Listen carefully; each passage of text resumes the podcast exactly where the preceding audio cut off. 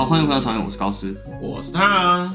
胖子，你有没有小贝贝？我我我没有小贝贝，但是在娃娃机还没有盛行的时候，我们小时候，嘿，我就很常去夹娃娃，因为我回家路上就是有一台娃娃机，所以我夹了蛮多可以聊天的娃娃，好变态哦！啊，不是哦啊。娃娃放在那边很可爱啊，就偶尔跟他讲讲话。今天心情不太好，你不是有哥哥吗？就搞得好像你好像自己一个人啊。我小时候不知道，我觉得我在家里算被排挤吧，也太可也没有啦。反正就是偶尔会，你知道吗？夜深人静的时候，就跟他聊聊天。对，可小贝贝这个东西，我是。我是没有啦，因为我妈好像不太能接受。对 对啊，我也没有啦，因为我自己也觉得没有对这种东西有特别有什么感觉。不管是人家说有什么玩偶啊，像你说的玩偶，没错，或者是有个专属于自己味道的那种小贝贝，就是自己比较私密一点，让你安心的东西这样子。然后为什么会提到小贝贝这件事情，就是因为今天我们邀请这个来宾，他算是现实的艺术家，没错，对。然后他专门在做的事情，就是有点像让你有归属感的玩具。对，他就是有设计一些，嗯，算怪物吧，对，对，就是一些比较奇怪的生物的娃娃，然后或者是各式的周边产品那种。对，之前就是我们高中同学，对，然后是你的大学同学，没错啊。他那时候像我们，你知道我们静怡啊，就是一个，我们就是在大肚山上的，哦，你们那边我们就是一个斜坡，对。然后他大学我们一进去的时候，他还没有开学，他就去开他的母子外翻，他大一整个学期。都在推着轮椅，然后 所以他一直以来都是一个超怪，然后大家会很瞩目他的一个人。对，从高中开始，他一直延续到大学。没错，感觉就是这样。哎，反正他本来的路走一走，然后他是想要去当一个服装设计师。对对，但是他后来也找到了自己的出路。那现在他就是在设计他自己的一些商品。对啊，然后他叫咪咪，那他等下可能会用奇怪的方式来介绍自己，那大家也不要见外。没错，然后我们要请他自我介绍一下。嗨。我是波波拉，A.K.A. 台北兴奋剂。靠北，听起来太低级了吧？真的啊！你跟大家介绍一下，你现在是什么职业？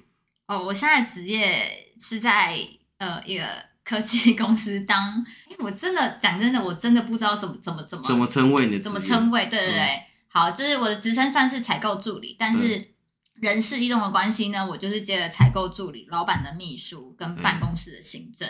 嗯所以，我就是如果圣诞节或者什么有过年有福袋的话，我应该就是办公室福袋的概念哦，什么都有在里面。对，嗯，都所以就是一人之下万人之上的概念呢，差不多。哎，差不多这样哎，其实是真的差不多，只属于老板。对对对。那我们先不要讲你现在的职业啊，我们聊一下你之前求学阶段的时候，其实我就知道你那时候你念的是化妆品科学嘛。没错。对，那当初为什么想做这个？因为后面还有一个转折，我们等下跟大家提到一下。好，这个讲到，我觉得跟家庭背景有很大的关系。是我，我就是我本身就是一个意外，就是我爸妈生我的时候呢，是我上面已经有一个哥哥一个姐姐，嗯、所以他们的观念其实是非常的传统。所以大家在高中以前，就是我爸妈就觉得学学历就是反正小孩就是吃得饱睡得好，然后把书读好，就这样子。所以高中以前，我觉得我接触到的东西就是国英数，然后自然，然后可能这里面硬要挑硬要挑，然后我又不是很爱读书的人，我就觉得化学这件事好像是一个很变化性很大、很有趣的事。我从高中高一高二的时候，就是我都就会去参加那种什么化学营对，就我就觉得这种东西是很活的，我可以动手，然后什么这个加这个，这个加这个，然后最后就可以变出这个。所以在那个时候，我就。以为这件事是我很喜欢的，那当然因为就是真的不太会念书，所以最后就是选了一个最边边的，就是化学系分下来的化妆品科学系。对，所以就那时候要要考大学的时候呢，我就是想要搬出去住，就是很想要脱离我们家，然后我妈就说 最远就是。就是大甲溪了，大甲溪以下都不准选。哇，有这个条件哦，我还真不知道。还有这个条件，我不知道哎。不知道那边是大甲溪以下啊，就压线呐，边边呐，有点黏到，在那边叛逆一下，微黏微黏这样子。嗯，我妈就是因为我妈是台中人，她就说最远就是台中，台中至少有一些亲戚可以照顾。那过了台中之后就不行，这样。啊，好吧，然后就看看看，就刚好看到这个。学校化妆品科学系，然后哦，就哦所以你那时候是就是只是为了要搬出去才选那么远？就是第一个当然就是选系嘛，就想要选一个跟化学相关的东西。嗯然后第二个就是我想要离家远一点，但是又不想要纯化学系，对，因为真的考不上、啊，真的假？的？我真的考不上啊！化学系分数很高吗？因为我们是同个学校的啦。对，对，然后我们学校没有化学系，有英化啊，哎有吗？有哎好？像有哎、有啊。你有没有在认真做功课？那可能就真的是选。没有，我记得真的是就是化妆品，想说比较可以生活应用得到啊啊。如果生活应用的话，感觉好像这个戏听起来就是，你就想说你你毕业之后可以做一些香香的、漂亮的化妆品，对，然后平常又可以拿回家用，自己打一个很大罐的沐浴露和洗发精。没有这哦种化，在超不能化之前会学吧？没有，他那个化妆品本来就是比较偏这个吧。就比较偏民生类啊，嗯就觉得说，哎，如果我三不五时朋友来家里，就说，哎，这一罐你拿回家洗，这样就觉得很有 面子。我刚刚自己对啊，我我。刚刚稍微弄一下，然后这个玻尿酸成分很高哦，回去皮肤很漂亮什么的。对，就觉得说，哎，这个好像是一个民生，然后又自己也可以用得到，然后又很贴近，然后又是化学。那时候就觉得说，对，这个应该就是我的梦幻科系了，然后就就填了，然后面试，然后就上了，就这样。那我就比较想问说，你刚才有提到说你之前的人设的问题，就是你说你蛮喜欢变化这件事情，所以你才选择化妆哎、化学这方面的东西。这就是有，我觉得是真的是个性哎、我觉得你是潜藏，嗯 就是因为你在高中以前，就是高中顶多顶多就是在学校稍微玩的疯一点，嗯可是哎不是玩的疯一点，是很疯。就是或是稍微比如说大家觉得我们怪一点那样，对，可是其实回到家，你就是还是要当一个就是非常乖巧、没有什么意见的小女生，是，然后就就一直觉得一直压抑着、压抑着。可是其实那时候都没有想很多，真的是到出去住大学，然后甚至大概是大三、大四，才慢慢一直认识自己，就一直想说：哎，难道我就就真的要待在实验室吗？然后难道我真的就是？因为我我中间大三的时候有去那个那种生技公司去实习，嗯，然后就是觉得说，哎，难道我我我就要做这么正常的东西吗？然后我有就是我有时候想要在里面小捣蛋或什么，其实是会有危险的，嗯对，好像不太不 太能造成其他人的困扰才所以我觉得。你的 整个人设都超，因为我们也是高中同学啦。嗯，其实我以前就会觉得你就是一个，就是好像很乖，但是又很怪的人。因为我们两个会变比较熟，是因为我们之后在学校就我们两个算相依为命嘛。嗯因为我记得 我们考大学的时候，反正这件事情就是那时候，因为食品营养学系嘛，就是那个就是其实就是很高分，然后再来就是到我们学校，嗯，然后那时候我就说我要读这个系，他就跟我说，好了，不用再去考职考了，你就直接选就好了。我就跟他说，我超认真的对着他说，我死都不会去静怡。我就，然后然后我就结果我就说你不要死过去了。我就说，我就说你不要再麻烦了啦，反正最终也还是会啦，对，对就是他高三的时候毕业典礼，他还写张卡片说我们以后可能就不会不会再相见再再相见什么的。结果他还不我是有整个大人一都在帮他推轮椅。又见了四年我，所有的同学都在说：“哎、那女生是谁啊？是你女朋友吗？她长得很可爱。我说：“屁呀、她超怪的，好不好？我给你看她以前的照片，她长得超怪的。你才怪嘞！好啦，那我们就直接先就切回正题。你好，化妆品科学系到底在学什么东西？化妆品科学系，嗯，认真来说，它真的也是有在学怎么样调制嗯，然后有一部分也教你怎么学行销，然后也有一部分教你学美容。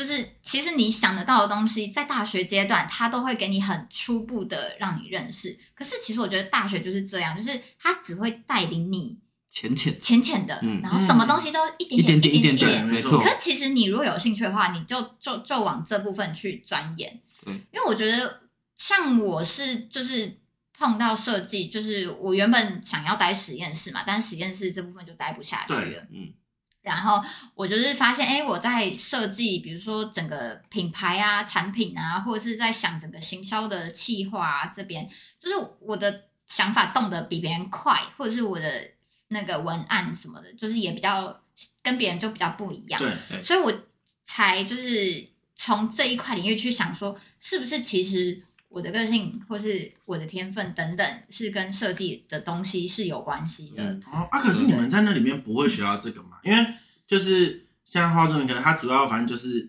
也是它里面的化学成分，成分它会教你怎么去调制，怎么去制作。那有到就是哎，你产品做出来之后，真的要使用这一块就没有教了。应该是说我，嗯它的它的那个组织是有分有算有分组的，就是有有一组的人就真的在做什么呃有微生物啊、细菌培养啊、啊这种，就是非常非常生物类的学术对嗯学术生物类的。然后有一组就真的在调制，就是你怎么样去把这些呃原料啊怎么搭配啊，然后也这这一块也有，然后也有一块就是。呃，我们那时候也有行销老师，然后也有产品，就是产品品牌，就他可能在业界有当，就是当过有辅助过一些品牌这样，然后他就是来学校当讲师，然后带我们这一这一组的这个课，他就是你要怎么样建构一个品牌，然后那时候我记得我们的上学期末吧，都要做一些。品牌的发表，就可能比如说十个人一组，然后我们会有竞赛，就是你们要从零开始，你们的品牌是什么？你们要规划这一系列有多少产品，然后你们甚至到整个场地布置，就假假如呃，今天我们要设立一个柜位的样子，然后你要怎么样去有话术，然后你要怎么样去就是包装你的产品，然后。跟真正的可以使用这样子。哦，所以你们里面也是有分组这样，也是有分组，哦。就是其实、嗯。其实是真的也算分蛮细，可是也是很笼统，就是没有到这么专业。比如说我们做行销这一块，虽然从零开始做到后面，可是其实真的那个产品它的呃稳定度。到底好不好？因为你在这么短时间去开发这些产品，稳定度一定是不太稳的。可是至少至少就是这东西不会偏离。流程有 run 完，对对对对对对，嗯就是学校可以带领你到就是哦、嗯大概 run 这个流程。但是其实应用回就是业界里面，其实台湾不太会有一个公司真的真的让你从零开始嗯这样对跑。他他在公司的分部就是会分呃研发部嘛、嗯行销部嘛，对没错对对对。所以但是。这些人一定就是，如果说我们要进去的话，就是我都有相关的背景，嗯即便我是大学一开始毕业，我要进去这些东西，我觉得其实就是没有问题。嗯但是当然就是就是透过这些活动，你要慢慢的去找到说，我到底在哪一块我自己是有兴趣的。嗯，简单来说就是分成理论跟实务理派啊。论对对对对嗯，因为实务派就像你说，你你有学一些行销啊，理论就是有一些说钻研你的学术上面一些化学成分。对反正就是学的东西其实是有重叠，但是到某个阶段的时候，大家就会分出去，可能你就是一边是实战派，一边就是理论的研究派的。然后你自己是比较偏实战那一个，就是从行销开始，我自己其实就是从那时候开始碰到设计，就是因为我我我好真的有一点久，但是我大概回想一下，其实我可能就是会先去构思整个整个产品的东西，然后。我就是比较偏设计类的工作这样子，嗯然后我可能就会把这些东西发下去。比如说我大概想要这个东西是什么，那我可能文字写的不是很好，所以我就会去找这样的同学来一起，嗯、就说那不然文案的文案的部分真的很纯文字的部分，那就是交给你。对对，那呃，可能配方我希望它可以到达什么样的东西，那这部分再交给另外一个同学这样子。对，嗯，但是我的。就是我自己的角色就比较像是去规划、统筹，对统筹这些东西，嗯、所以嗯就是在统筹方面，就是你看你你要想你要想这些东西，你最后回到视觉设计，嗯、它到底呃最后出来的东西，视觉一定是第一个最影响人的的最主观的对最最对对对，嗯，所以所以。就会回到设计的部分，那它的颜色、它的形状，然后它的它的所有的平面也好，或者是我们要拍什么照，我们要 logo 要长什么样子，我是从这边开始碰了之后，我才开始觉得，嗯，我好像其实是喜欢设计的，嗯，对，嗯，要不然其实可以理解，嗯、对，不然其实从小到大，就是你想在高中的时候，没有人就可能我们会画一些很奇怪的插图啊，然后就被记警告啊。对，哎、欸，我觉得台湾的教育真的很奇怪，没有人会就是觉得说，哦，你爱画画，好，那我们就来开发，比如说，哎、欸，那那不然你就你就不要读书了，要不然你就好好来画，不会，大家就是会觉得，因为冲啥小的。对，而且我们画我们 logo 的这一位画师啊，他虽然不可能上节目啊，但是他高中就是被记警告，记到要跟老师打架的那种。对 对啊，对啊可是可是你不觉得，其实我们就。我觉得有时候就是不会读书，就把书留给那些爱读书的人去就好了。对对对，嗯我们可以用其他的方法去替代掉读书的这个过程，就是要达到那边。我觉得真的是有很多种方法。哦有的人可能靠读书，他对他来说是比较容易的，但我可能就是靠实际的操作，实际的去体验，我一样可以达到我想要去的地方。就我觉得以前比现在就是更不能接受创意这件事情吧。真的，对啊，因为像像那个同学，他也会自己在那边画漫画啊，他就把老师画成大魔王，然后我们其他几个比较熟的，他就会自己把他就是自制的形东西形象化，可能画成哎，其中的这个人长得像鱼，他就把它画成一条鱼，然后他的脸都超像的，可是那一张给他看到，就再一次警告，靠腰而。且其实我们之前班上其实蛮多这种人才，超多的我讲认真的，嗯包我觉得可括你在内，能因为我们都是不太爱读书的人，算了就我们就是被被被嗯学术淘淘汰掉的一些。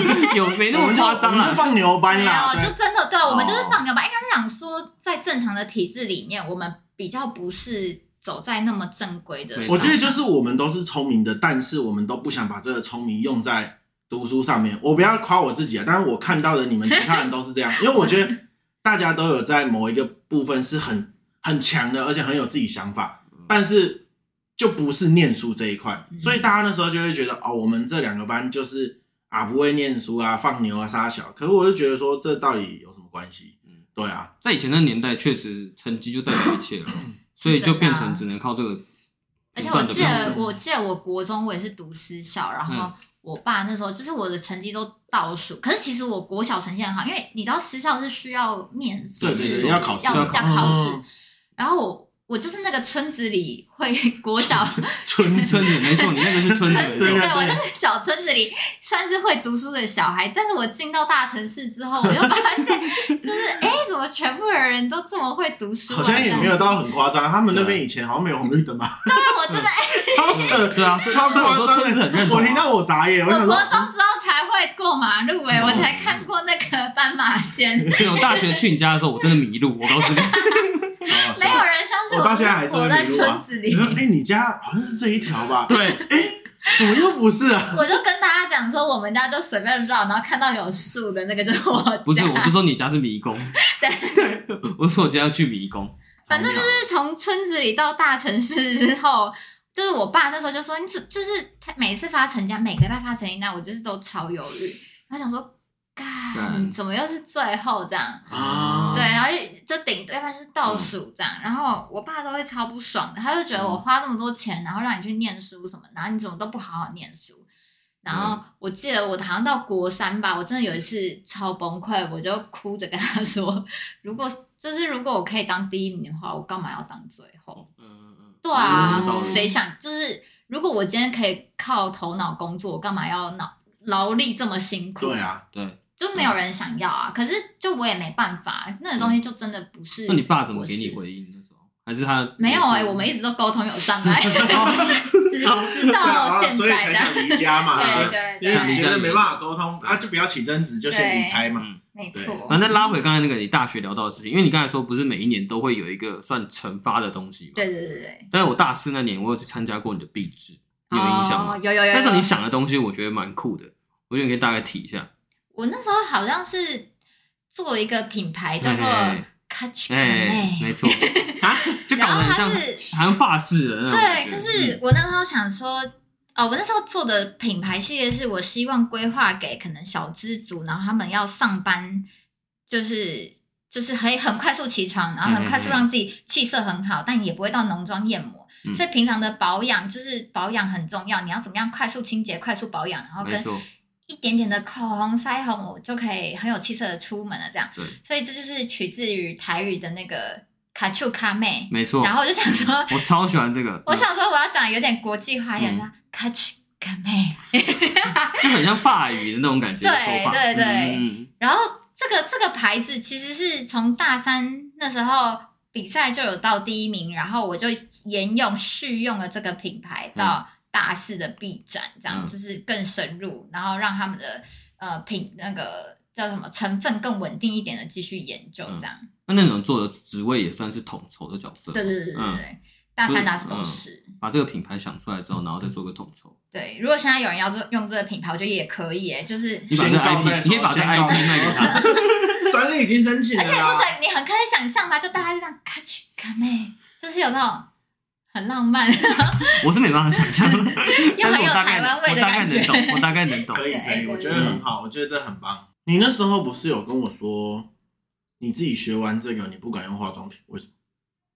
哎，我有说过。因为像你现在也没怎么在化妆啊。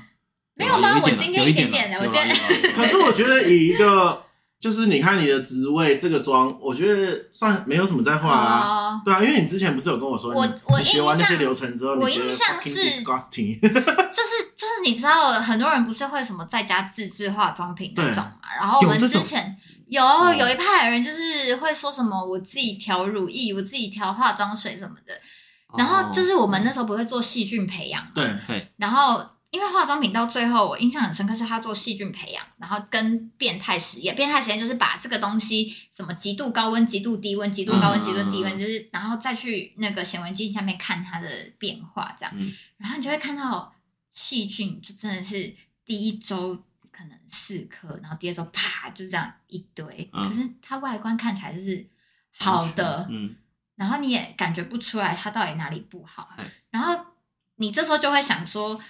天哪，就是就是为什么为什么专柜的东西它在贵？然后为什么、嗯、为什么自制的东西虽然便宜，但是它它一定有它的风险在什么的？嗯、对我我觉得应该是说我我不是很喜欢，因为应该是说我我就是让皮肤稳定就好。然后我觉得保持原本的初衷，我希望人就是基础的保养跟基础的气色就好。当然还是有很多人其实现在就是比如说雾眉啊、嗯、眉毛，让自己。气色更好的方法，或者是像医美让自己变得更自然，就是所有的爱美的方式都有很多很多。可是为什么会得出那个结论？是因为你说我真的有一点自制的那个，可能那时候就是看到那些东西真的很怕吧。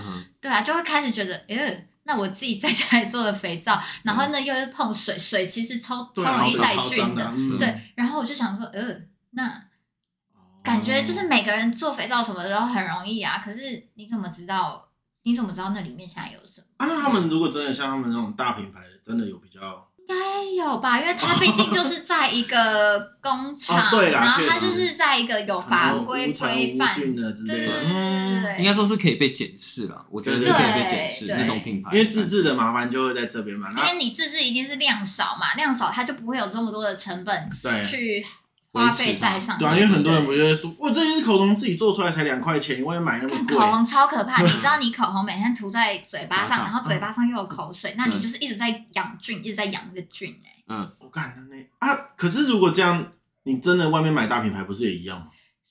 就是，但是尽量不要用那一根，好像它会有杀菌的功能。会不会就是上面一定会有有效期限，就是还是要赶开封的，哦、就是开封到多久你一定要丢掉。反正就是它也算是一个，它有告诉你说，嗯、这个东西就是它它里面会放防腐剂嘛，它、嗯、会告诉你说，比如说你开封十八个月好了，那你十八个月之后，它可能这个防腐剂的效用就开始下降了，它就比较容易滋生细菌了。哦、那你该丢掉的东西就是要丢掉。嗯，应该说，反正它也是一个，就是因为你也是涂在嘴巴嘛，嗯、所以表示它是一个可以。让你吃到也不会出事情的东西，对，它那这个东西就可能会变成某些细菌的养分，对，那所以它就会变成一个在那边一根的培养皿那种感觉。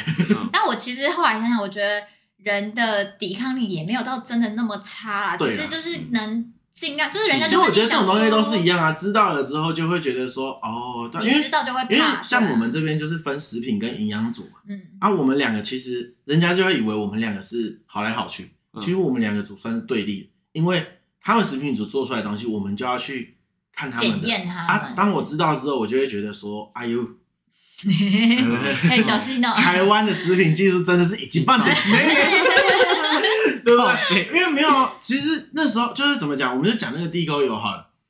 为什么那么恶心的东西，最后它检验可以过，并不是说哎法规他们会让它松绑，这也有可能。”但另外一个点就是，其实我们的技术已经到可以把里面的所有脏东西都去掉了，嗯，所以就是食品的技术超强的。然后我们身为一个营养组，就是啊我我们只能在旁边看。对啊，然后我觉得那个那个无奈的点就是这样，回收再利用嘛，超爽的是啊。哦，这个很脏吗？还要把我这个倒什么，再倒什么，再倒什么，干净啦。你看看起来很干净吧？这样，嗯对 Oh 啊 my god！对，科技的力量啊。嗯对，赞科技有在进步好。啦，那大家就自己去评估啦。哎呀，反正化妆品这个东西就是，其实我觉得就是就是你你用的你用的合适，就是你不会过敏，就是没有没有所有的化妆品或是保养品都是最好的，嗯但是只有你有没有最适合你的，我觉得应该这样讲。对嗯像有些人就适合用开架跟不开架的嘛，有的有就是我觉得真的是真的是你要挑，有的人再贵的东西他用下去他就是过对敏啊。就是会过敏。比如说，我觉得我开架就是像屈臣氏那种，那叫开架式，哦，然后专柜就是在那种百货公司叫专柜。没错，哦，嗯对对对。嗯。就是就像比如说像我自己的皮肤好，我觉得我就是命贱的皮肤，我是不能敷脸的人，所以你再贵的面膜给我，对我来说都是浪费，我就是嗯。没办法用啊。嗯对对对，所以没有最好的保养品，只有最适合你我觉得应该这样讲。对，反正这个科系就比较偏向就是去研究这个化妆品这个东西。对没错，嗯而且他刚刚也有提到，他在这科技上有奠定他一些基础，就是设计。设计这件事情对他来说之后的路蛮重要的，因为接下来就会提到他之后念的研究所是一个一百八十度、no 三百六十度的大转变。对，那、你研究所念的是我研研究所念的是服装设计，这是我在大三开始就是想，就是大大概到大三大四的时候，大家就会开始规划，就是说哦，我我之后要要准备考试了，对，我要继续念研究所，我现在要开始准备了。有的研究所是要考试的嗯嘛，没错，所以大三大四的时候就会开始有点危机意识了，就想说，那我到底要做什么？嗯，哎，哇，你们那个科系有什么证照可以考？你说化化妆品妆对啊，吗化科。应该有吧，但我不知道、欸，我不是正道那一，派，反对不起。正反正就是 反正就是有，反正大家都在准备自己未来的路嘛。好，那你自己想对啊。对然后那然后个种子对种下对对对，种子，然后我就想说，哎、我我我刚刚就想到，我在大三我就有发现，其实我对设计是很有兴趣的。没错，那如果可以再让我，我那时候觉得说，我要如果未来我要做相关的工作，最快最快的方式就是从再学再再有一个学历会比较快。嗯，嗯对我就可以进去到这个领域，然后就想说，那设计我到底要读什么好？我又不是，我又没有艺术的底子，然后我我画画素描什么，我在大四、大三、大四的时候，我也是有去修外系的素描课，可是那个老师就是看了我的画之后就说。嗯，其实每个人还是有每个人的风格，然后你的风格也是蛮强烈，他就是有在鼓励我。可是就是他也知道我是外系的人，然后 所以就是这应该是间接的打枪你吧？他 说你不要来了，你不要再来了，没有哎、可是老师都很认，因为我就也蛮认的，比如说答应我不要走这一行。答应我。我就觉得老就是可能外系，我记得有人好像修什么大传系的素描吧，嗯大一大二的素描，对，我就那时候大三的大四的时候想说，哎、我如果要读设计的话，我去找一下学校里面有什么跟这个相关的东西好，我就去上了他们的素描课。然后老师那时候就真的就是也没有说，哎、你画还真的很丑，他就大概帮我改一下比例之后，他就说，嗯，其实绘画的方式有很多种啊，然后风格也是很多啊，然后要掌握到自己的风格就好了。然后我也是，也太笼统了，我不知道我那个朋友会不会来。我们的我们系上一个老师，但是反正我们西山有名的大刀，全系的最权威。嗯我有一个同学，他那一科怎么考都不会过。嗯，然后学期末的时候，我那老师就把我那同学叫，他说：“来来，你来，你以后会不会当营养师走营养？”然后他说：“嗯，我觉得你如果不走，今年就让你过。”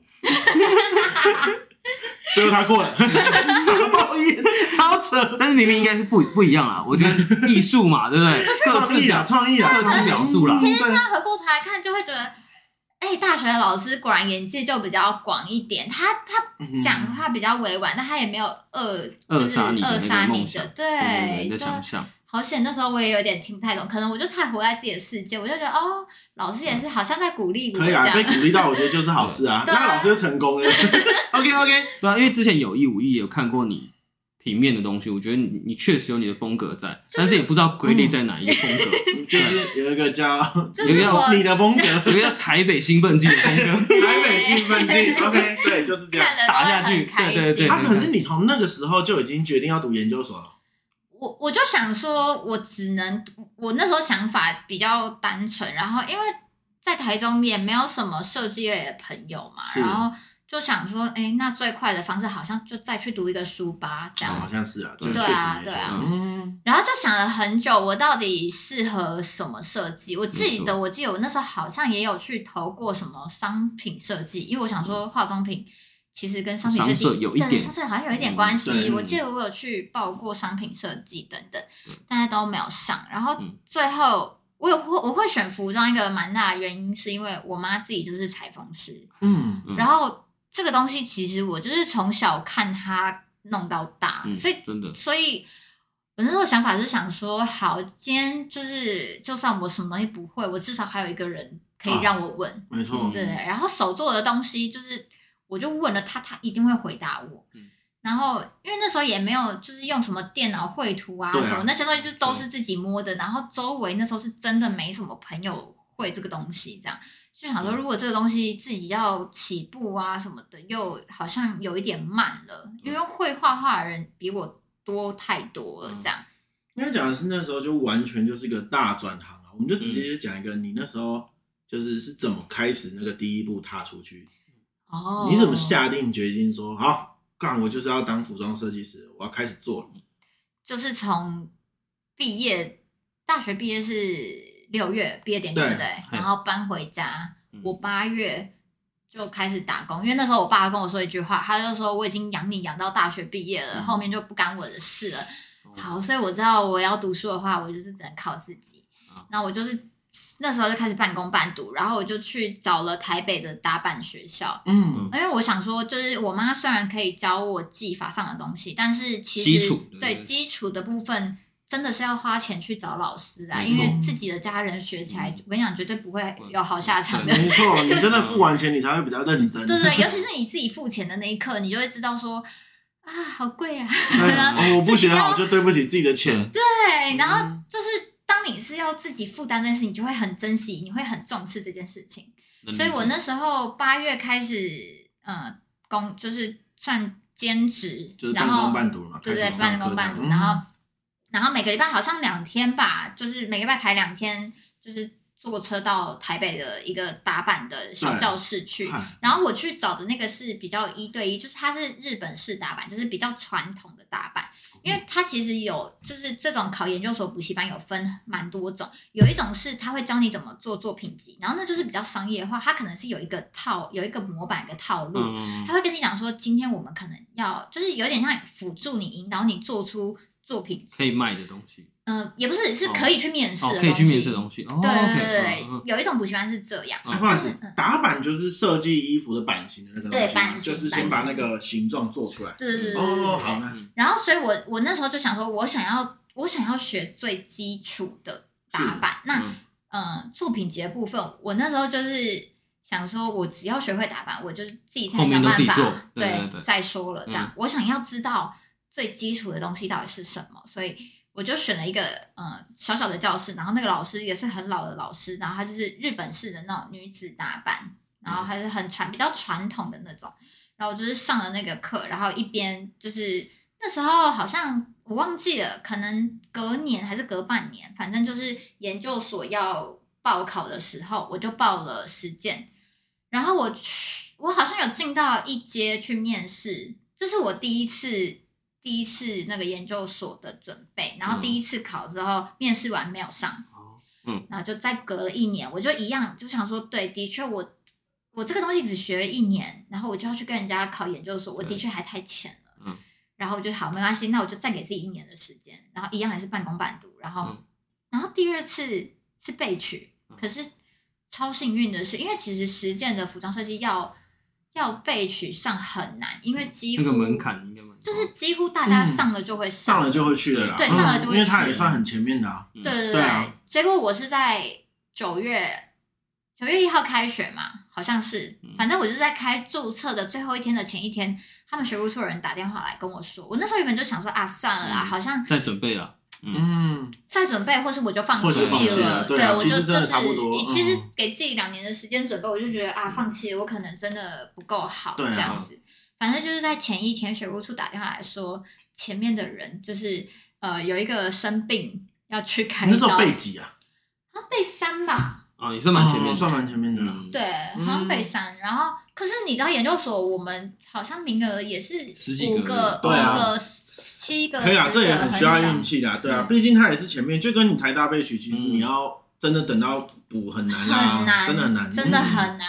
然后，而且是你已经在是注册的前一天，我那时候还没有完全的死心，是因为我知道有些国外的学校放榜是在九月，所以可能可能有一些人会在那个时候放弃台湾的，就是、啊，嗯对对对，嗯。好，就让我等，真的让我等到了。他哎等他来，他就说你要来嘛，那但是隔天就是你隔天就要来注册喽，你要吗？嗯？我就挂了电话之后，然后跟我妈说：“妈妈，我上了。”你就感动，嗯，就是你会突然没对啊。没有一个，其实我就觉得天哪，我我真很不真实，我从小到大嗯。都是一个意外 都被上天眷顾了，可以这样讲。好啦，就是最后我老觉得其实我觉得这中间你要自己半工半读一年，这个整个过程超两年，哦两年。两两年啊，哦对啊，因为我觉得这要自己去学这些东西真的超难的啦。对啊，就是要真的真的很喜欢，嗯，对啊，因为我那时候我也记得你三不五时就在那边 po 半夜在那边弄东西啊，然后画图啊什么的，嗯然后我就会想说这个人是疯了吗？就想说可是有时候他到底真的你在忙什么？做你做嗯喜欢的东西的时候，你是真的会忘记睡觉，忘记吃嗯饭，然后你就会觉得我好快乐哦，我好像在天堂。因为其实那时候 你在做的时候，以我一个在旁边看，我想说，嗯，他好像是认真的。其实我觉得就跟很多人在看我们节目也一样啊，就是哎、诶他们好像是认真的，他们都做了，就玩着玩他着，们都做了好像他们都做了二十集，可是我觉得，就是当我们跟他们聊到一些什么，我们现在自己在准备，我说，哎、我们每个礼拜晚上都在剪，然后剪到半夜，烦死了之类的，然后嗯。他们才会说，哦，你们是真的有认真在做。我说靠腰，对呀、还是因为我们人设平常太轻浮了。我觉得是的、啊，对嗯我们可能看起来太容易放弃。比较成熟啦，哦，对对，会展现出自己那一面。因为一直到准备到第二年，我有时候就会问我妈一些问题，比如说妈，我我想要这个做什么？我不希望这只是一个什么衣服的样子什么的。我妈最后都会跟我讲说，怎么办？我好像不知道你在想什么。我觉得你需要，你真的需要就是进到专业的，专业的对，嗯让专业的人跟你讨论。因为马可能比较传统一点的对对，他他就是他就是真的很很传统的衣服，就认真是衣服。他每天就是每次都在问我说：“啊，你学做衣服这么久了，你怎么都不好好做衣服啊？啊，你怎么不嗯都就是做些衣服给自己穿啊？什么？”他就是说他以前也是哦，我妈也是自己有兴趣做衣服，然后就是好像生完我哥还是结完婚之后才自己再再去学衣服的。哦，是这样子哦。所以我妈有一半一半可以理解我喜欢这个东西的心态，可是另外一半不能理解的是，她她觉得我太怪了，她不知道我到底在想什么。哦，就是这边也要太理想讲一下她的人设，应该是说，大家不是会觉得那些什么时尚周之类，他们走秀的衣服就有点怪怪，看不懂啊。嗯我跟人家讲的时候，嗯，明明也是这样啊，就大概是这种感觉。他就是在做这一些，就是要说他们不能穿吗？就是可能你走在路上会被人家看的那种衣服啊、可能是有些当你在创作，那是一个手法，就比如说我把今天我我要传达的呃话，或者是我要元素，对嗯元素，那我把它转在服装上。所以虽然那些东西看似很奇怪，可是其实它背后都有他想要传达的意义，跟他有他的道理在。只是时装周上那些是有的是很概念性的东西，它转到呃现实生活中的衣服，它可能只是截取其中一块，呃，比如说配色或其中一块手法，然后它会用在就是正常比较正常的服饰上面。可能是一些特别的剪裁的方式，或者是这边我我都要用什么，比如说这边的颜色、这边的编织什么的，就他可能只会截取那个比较夸张的那一块的其中一小部分，那用在他这一集的东西。就有可能，因为他那个算是一个表演，他就想要用短短的时间内把就是他的像艺理念都术品吧，嗯艺术品的概念，我觉得就就是不要太局限。服装其实就是这样，一个头、两个手，然后一个身体，就就这些洞。那他要怎么样在跳脱这些洞、跳脱这些身体的规范里面，然后去做很艺术品的创作的东西，然后把它弄成一个秀。其实这个秀就是一个表演的形式。嗯，所以当很多人会说看不懂或什么，其实我觉得不不需要考虑太多，你就是觉得哦，有的东西就是好看。那如果你更有兴趣一点，你可以去看它背后的意义，它要讲的故事，它想要阐述的什么，对不对？这些东西其实后面是都有很深很深的，对它的设计啦，设计师想要说的话这样子。对对对对，因为像这种设计上面，其实关系到蛮多东西的，比如说像音乐上创作，或者像你说服装上创作，其实有时候并不一定要局限在说音乐一定要听得好听。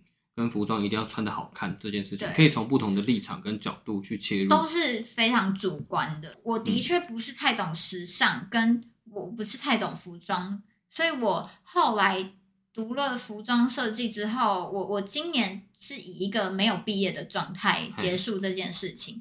原因是因为我不是太会做衣服，或者是。呃，我在服装就是局限于在服装上面的话，我可能不是这么的厉害。有有很多人比我在这方面更强的，但是我是喜欢手作，我是喜欢创作的人。我已经学，就是我已经抓到我自己要什么，我要未来要怎么样创作，或者我要创作的形式是什么。我觉得我在研究所里面我已经学到这些东西了，然后我也慢慢接触到这些人了，然后我也知道这些方法，就反正就是我已经知道我未来要怎么走之后。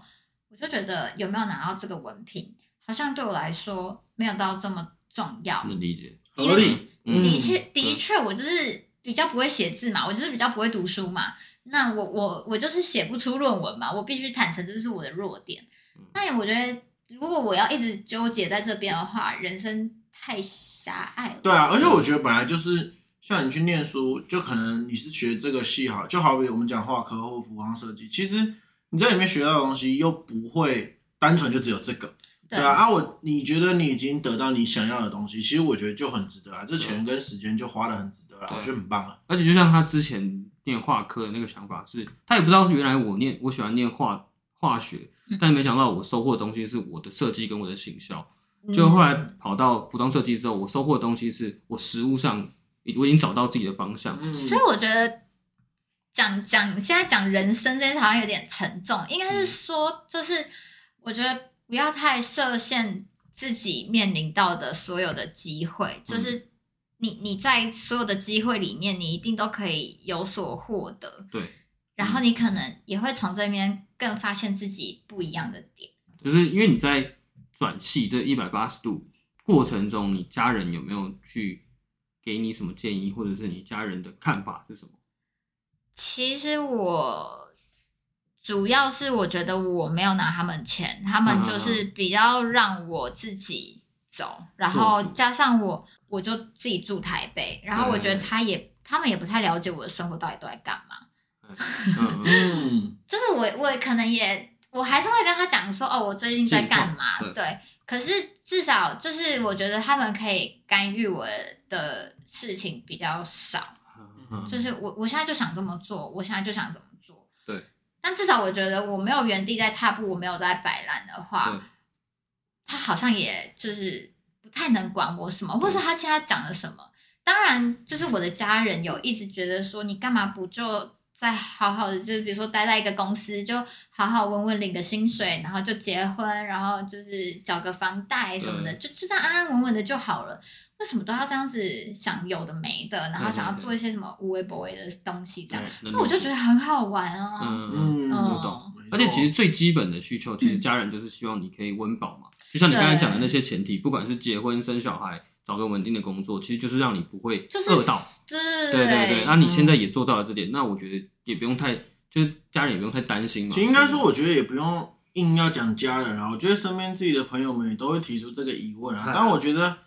你想要转行这件事情，或者说想要去做一些以这种算说我们讲创意工作好了，嗯，铁定都会有人提出一些质疑。可我觉得这些都不重要，反正你就是做你想做，我觉得那才是重点。那应该说，那如果在这样转行的过程，你自己碰到最大的阻碍，你觉得会是什么？就你觉得最困难的点是？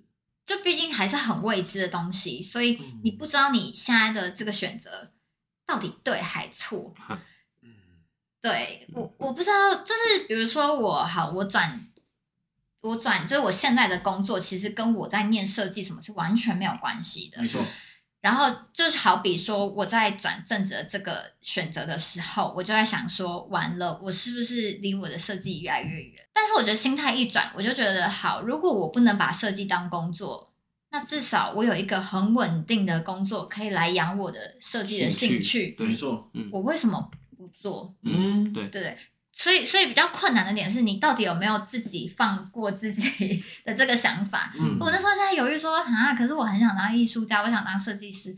我觉得我只要再坚持一下，说不定我还有更好的机会啊。可是如果我现在就放过了我眼前这个比较安稳的工作的话，那我下一个我想要的那个东西到底什么时候会出现，我也不知道。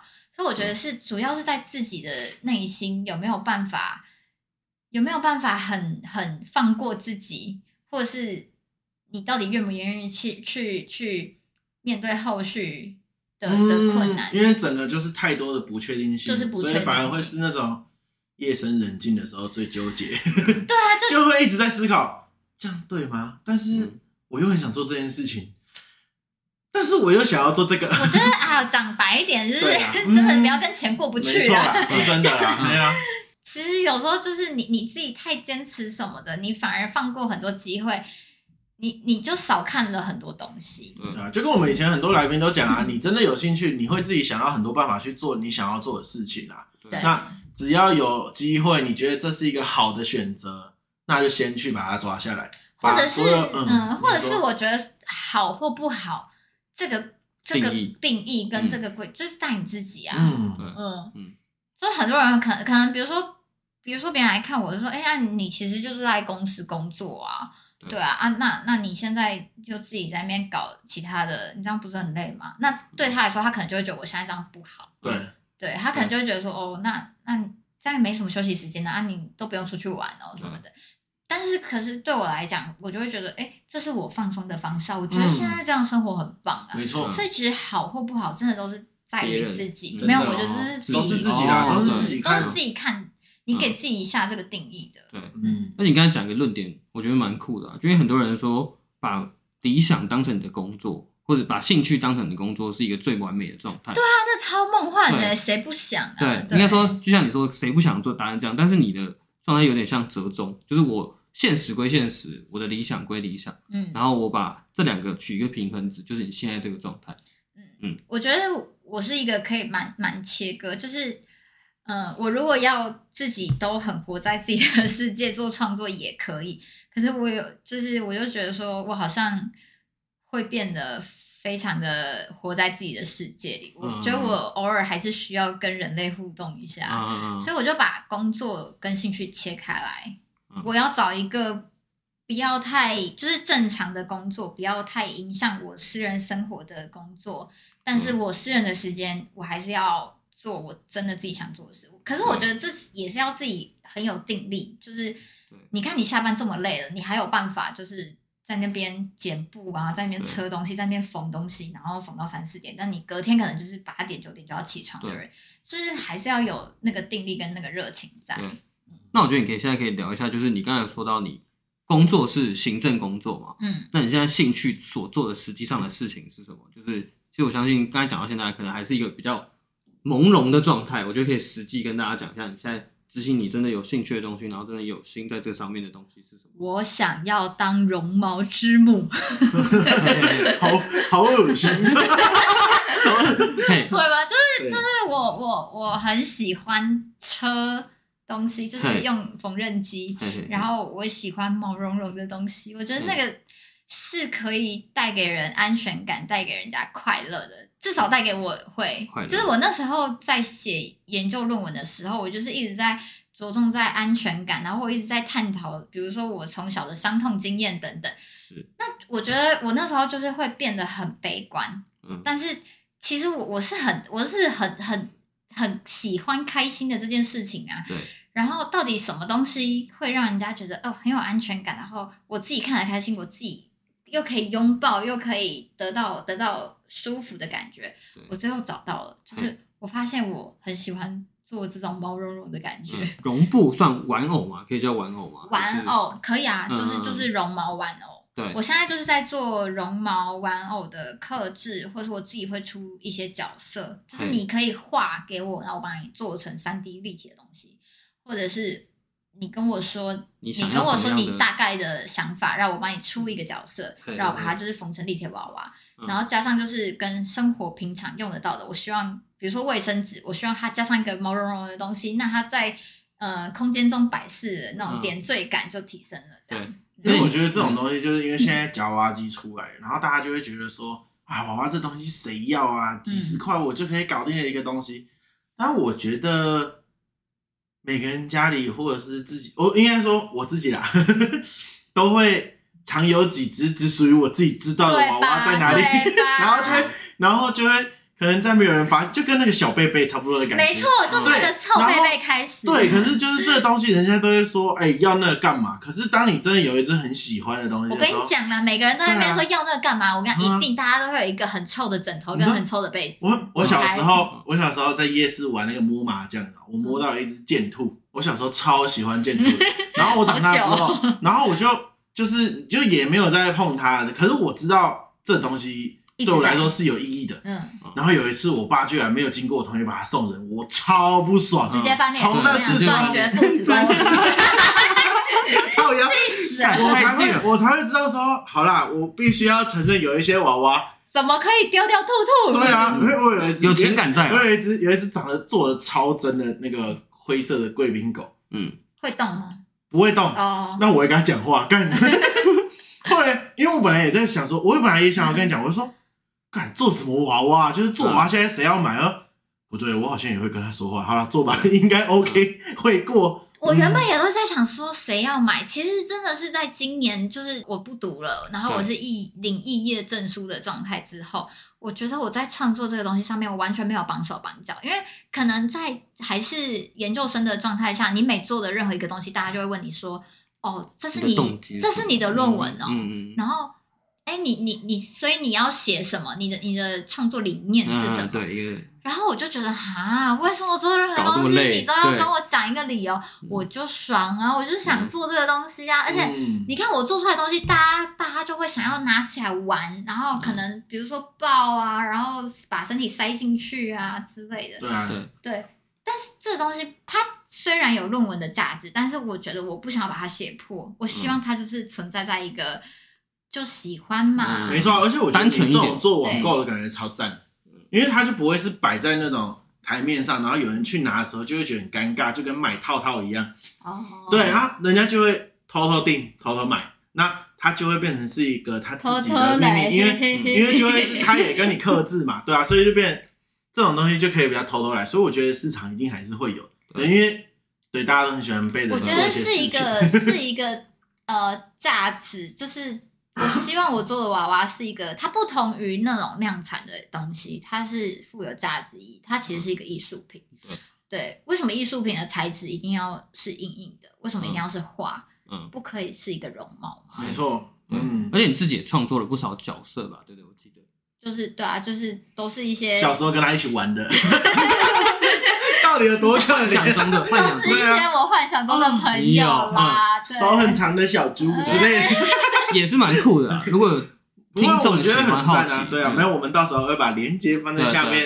对，啊，但是就我小小的手在做，就是动作都蛮慢的，但是我相信就是，呃，我那天做一个实验，就是我把我做的东西，嗯、然后放在洗衣袋，然后拿去洗衣机洗，就是，因为我有看到，你有说撑着撑着我撑着点的孩子们，就然后我最后再把它带去烘烘干，然后我在想的是，因为所有的人都在跟我讲说。哎、欸，可是你做绒毛不会很容易过敏吗？那它要怎么清洁干净？什么、嗯？其实我从小也是一个过敏儿，然后所以我我也在考虑这个问题，所以我希望我做的玩偶是它很好清洗，然后它可以马上烘干，我又不用在那边晾着，然后等很久。然后它是可以被杀菌的，嗯，然后最后都会活得好好的。嗯、可是那个前提是我不可以偷工减料，就是我的每一针每一线我一定要缝得很好，这样、嗯。所以在之后收到我的东西，如果说它有坏掉的话，就拿回来给我修，我都会就是帮你修到好、嗯。我希望这个东西是可以很长久的陪着一个人，就像我的贝贝，其实我真的是抱了三十年。然后最后就是他已经从一条浴巾的形式，现在变成像薄纱，然后我就 帮他在在做了一个肉肉体，然后把那个薄纱塞进去，然后我希望他可以就是一直陪我到老。因为我觉得这东西其实还蛮酷的，因为我女朋友有一个抱枕啊，然后我说不会这外皮看起来很新啊。你不知道那里面，我说傻小，太恐怖了吧？就是那个是需要被什么破布塞进去啊？入灵魂 Oh my god！他的灵魂还在里面。我说呃，好好。对，我觉得这东西其实就你想说从你看你从小到大，你不管开心然后难过，你睡觉的时候要他陪着你，就他是比你的未来另外一半更。更长，陪你更长，嗯嗯，对啊，然后甚至超过你的爸爸妈妈，因为他会有一个安心的味道，没错，香喷喷，好恶哦，恶。那其实你之前所读的东西，就跟这个有一点，有一点雷同，但是又不相关，因为你对啊，我就我就反问我妈说，就是因为我妈就会一开始看我，我最一开始做的是一个一百八十公分很大的一只龙。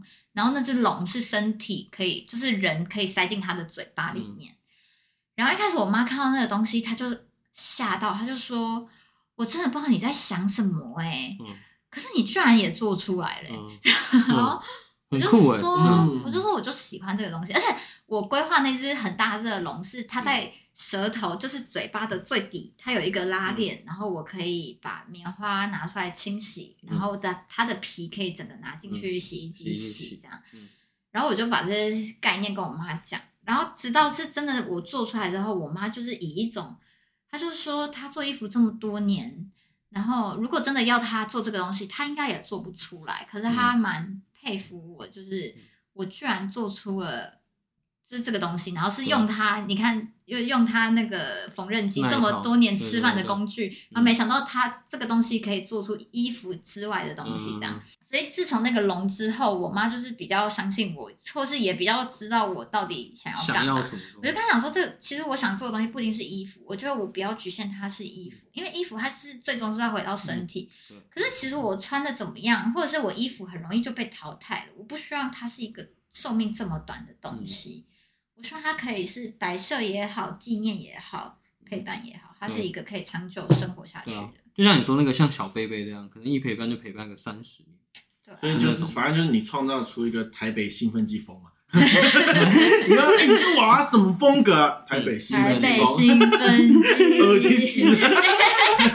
回家之后就更好兴奋了，狂吸。就跟吸猫的道理是一样的。没错，其实我觉得蛮赞的。嗯。那其实这样也可以，也不用，也不用问说到底会不会后悔啊，因为听听起来我就没有没有后不后悔的。应该说就是变成说，他中间一定有很多后悔的时候。可我觉得总而言之就是有吗？我后悔什么？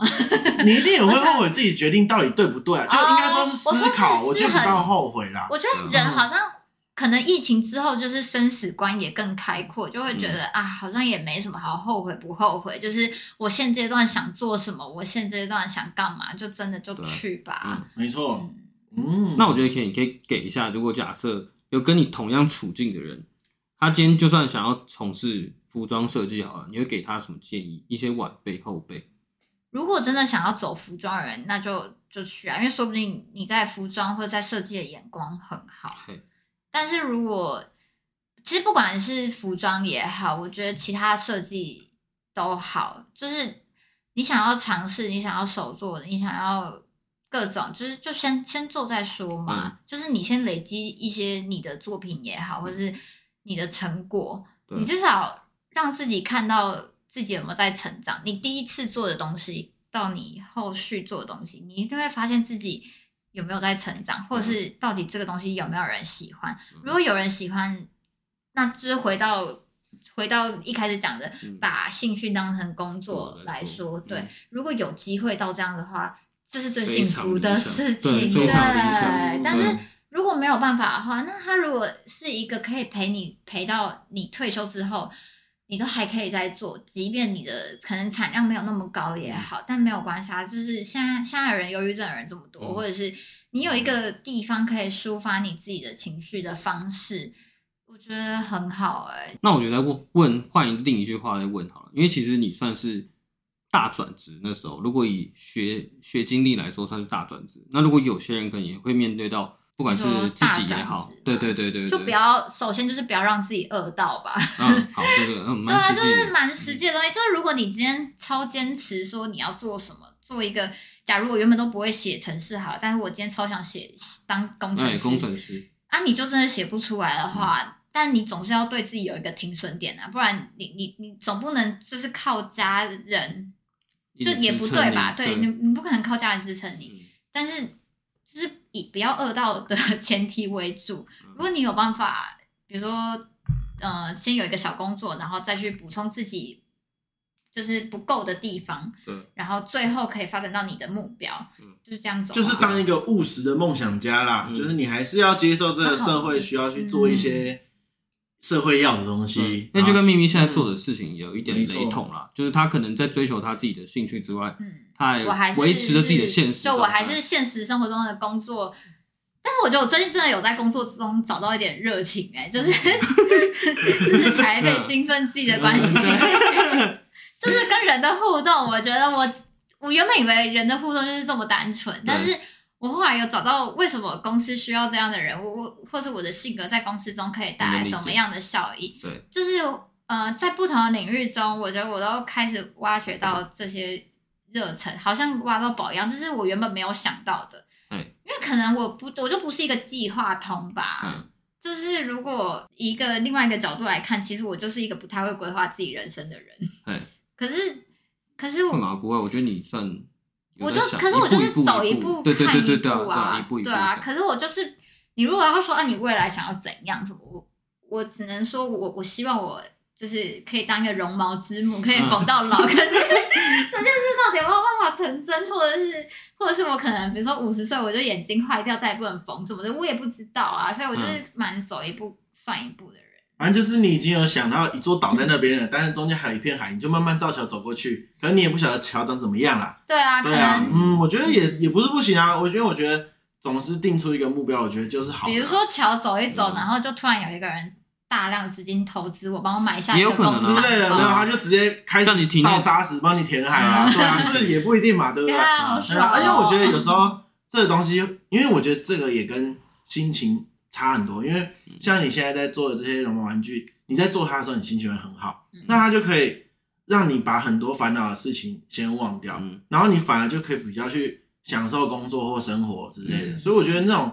有没有办法让你真心投入一件事情？其实对你自己的心理状况也会改善蛮多的，对吧？因为其实有些时候，你看像我们开始做长远之后，讲真的，我也就会开始对公司的抱怨可能就会少一点，因为我就会觉得说啊，那就是工作啦。然后反正我我要我们还是可以去做我们想做的东西嘛。啊，公司一定有它的一定有它的规范嘛。啊，我们总是要有时候还是要照着规范走嘛。那当你自己有一个抒发的管道的时候，其实照着规范走就不那么痛苦。那你就可以去从这个规范中找到另外一个，就好比台北兴奋剂嘛。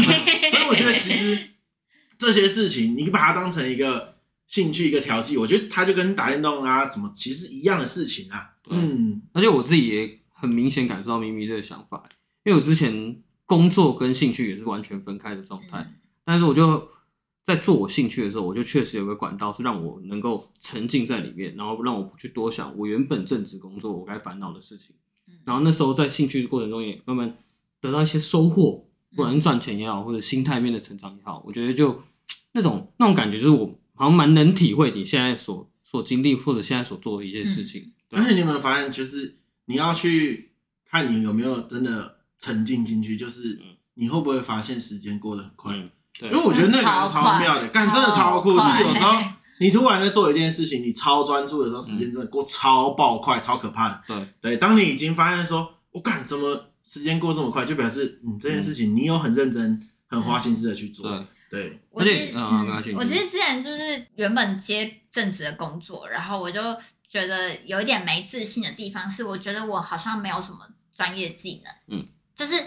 比如说，我看公司的工程师，我就觉得说，哎、欸，你们都可以靠着你们的技能，然后赚钱。嗯、可是，对，可是我的工，就是我觉得我的工作好像被替换，替代率很高。嗯、然后我就觉得我好像没什么劲，我就会有点没什么自信。嗯、可是，我就跟大家聊天之后，他们反而是站在一个很羡慕的，也不能是说是羡慕，但是他们觉得没有不好。欣赏。对，他们觉得说，嗯、可是至少你知道你的兴趣是什么。到底是你知道你自己喜欢的东西是什么？他他们就说，反而比如说有的工程师会说，他觉得他虽然他虽然很会写程式，但是他一直他觉得有点空虚，或是他下班的时候，他觉得、嗯、呃，我的人生就只剩下写程式这样子。嗯，对，然后我才觉得稍微有一点有一点自信，就会觉得说，嗯，嗯，好像其实人生这样过也不错。对，因为有些时候真的是像你在专业上面不一定是你真的兴趣的东西。我相信很多像我们刚才前面有提到一些很会读书的人，他可能真正兴趣也不一定是在说我就是把书考好，我就是考高分，我就很有成就感。他可能真正兴趣在其他的地方，那种感觉就是完全不一样，就是把专业跟你的兴趣又在做一个切割开来，对吧？而且我觉得重点就是每一个人都会羡慕别人的生活啦，所以我觉得真的不用说太在意那些比较，反正就是。你不管怎么样过生活，都会有人来羡慕你的生活，那你也会一直去羡慕别人的生活。可是那种，如果你是往一个负面的方向想，其实你就会沉沦。对，可是你如果变得比较正向，是说哦，他那样也过得很开心，我这样也过得很开心，其实大家就会越来越好了。所以我觉得有时候交际就真的是用这种想法，其实生活会过得蛮舒服。毕竟人终究会死掉嘛，就是 怎么怎么突然变那么负面？